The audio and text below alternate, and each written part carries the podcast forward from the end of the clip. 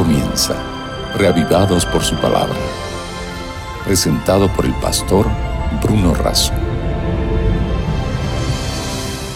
Hola, qué bueno es estar juntos un día más para meditar en la palabra de Dios, para continuar con nuestra lectura sistemática de la Biblia hasta completar toda la Sagrada Escritura. Reavivados por su palabra es un plan de la Iglesia Adventista del Séptimo Día, a través del cual personas de todo el mundo son invitadas a sumarse a esta cadena de lectura, reflexión y meditación de la palabra de Dios todos los días. Hoy nos vamos a concentrar en capítulo 5 del segundo libro de los Reyes, pero antes pidamos la bendición de Dios. Padre nuestro que estás en los cielos, pedimos tu asistencia y la de tu Espíritu al meditar en tu palabra y al obtener lecciones que apliquemos a nuestra vida. Te damos gracias, te pedimos, en el nombre de Jesús. Amén. En el capítulo 5 del segundo libro de Reyes, si usted tiene la Biblia puede tenerla en sus manos. Si usted no tiene Biblia, entre en contacto con nosotros para que podamos hacerle llegar, llevar un ejemplar gratuito de las Sagradas Escrituras. Aquí hay una historia de Eliseo y de Naamán. Dice el primer versículo que Naamán era general del ejército de Siria, un hombre que gozaba de prestigio, un hombre que tenía alta estima, valiente, un luchador, pero tenía un problema. Ese hombre, aunque valiente, era leproso. El versículo 2 dice que de Siria habían salido bandas armadas que llevaban cautiva de la tierra de Israel a una muchacha, la cual se quedó al servicio de la mujer de Naamán. Y cuando esta chica, que era esclava injustamente, simplemente por ser creyente, parte del pueblo de Dios, de la familia de Dios, que podía haberse cuestionado por qué Dios permitió que estuviera de esclava, ¿no?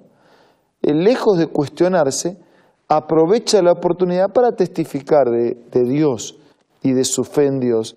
Y dice que el versículo 3, ella le dijo a su señora, si rogara mi señor al profeta que está en Samaria, él lo sanaría de su lepra. En el versículo 4 dice que Naamán fue y se lo relató a su señor diciendo, esto y esto ha dicho una muchacha que es de la tierra de Israel. Y el rey de Siria le respondió, está bien, vale la pena, vamos a intentar, no perdemos nada.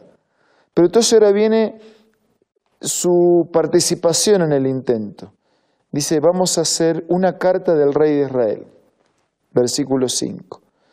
Además de la carta, salió Namán llevando consigo diez talentos de plata.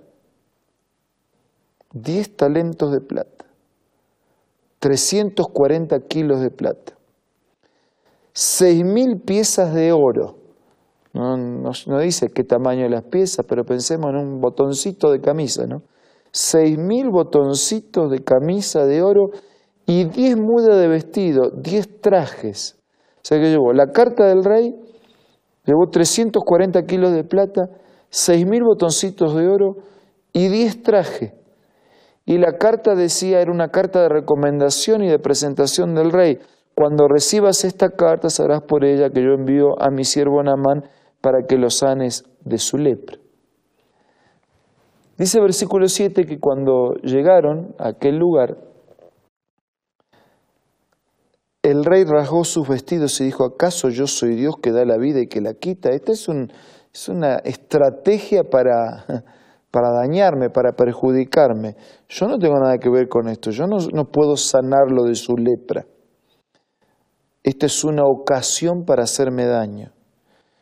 Cuando Eliseo, el profeta de Dios, escuchó esta historia y de que el rey de Israel había rajado sus vestidos, dijo, ¿por qué rompió los vestidos?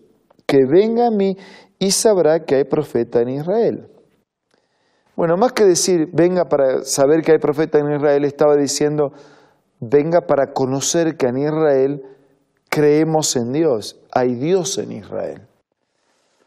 Así que Naamán con sus caballos, su carro, se paró en las puertas de la casa de Eliseo Y entonces Eliseo envió un mensajero y le dice, ve y lávate siete veces en el Jordán y tu carne se te restaurará y serás limpio. Piensen en Namán, un hombre valiente pero leproso. Incluso la lepra los marginaba de la sociedad, tenían que vivir fuera de la comunidad. Y ahora tiene la oportunidad de sanarse. Parece que dio con el médico justo.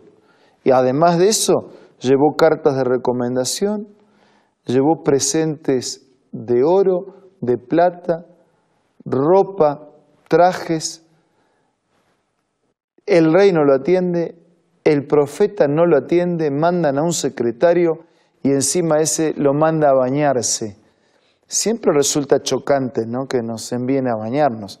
Sobre todo cuando él dice, los ríos de mi ciudad son mejores que estos y para darme un baño termal este, de higiene, me baño en los ríos de mi ciudad.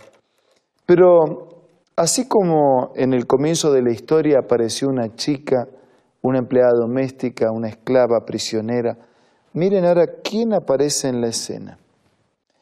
En la escena aparece un Namán enojado, dice versículo 11, él va a salir, se va a poner en pie, puesto en pie va a invocar el nombre de Dios, va a levantar su mano, toca la parte enferma y sana. Habana y Farfar son ríos de Damasco, no son mejores que todas las aguas de Israel. Y cuando muy enojado se va, sus criados, dice versículo 13, se le acercaron y le dijeron, Padre mío, si el profeta te mandara hacer algo difícil, ¿no lo harías? ¿Cuánto más si solo te ha dicho, lávate y serás limpio? Y el registro sagrado en el versículo 14 dice que descendió Namán, se zambulló siete veces en el Jordán, conforme a la palabra del varón de Dios, y su carne se volvió como la carne de un niño y quedó limpio. Ahora conozco que no hay Dios en toda la tierra, sino en Israel. Tal vez la experiencia y la historia de Namán se repita en nuestros días. Tal vez su lepra no sea la lepra de Namán, sea otra enfermedad, sea otro problema, sea otra situación límite en nosotros. ¿Cómo procuramos nosotros resolver las situaciones límites de nuestra vida? ¿Es con cartas de recomendación? ¿Es por lo que tenemos en oro, plata? ¿Es por los presentes que damos? ¿Es por lo que tenemos o por lo que aceptamos de la voluntad de Dios? Esta historia nos enseña que aún los problemas más grandes, aquellos que más nos marginan, que más nos lastiman, se resuelven de una sola manera, a la manera de Dios. No es con cartas, no es con oro, no es con plata, no es con presentes, es aceptando el plan, la voluntad y la indicación de Dios. Lávate y serás limpio. Es muy simple eso. Lávate y serás limpio. Es a la manera de Dios como nuestros problemas límites se resuelven.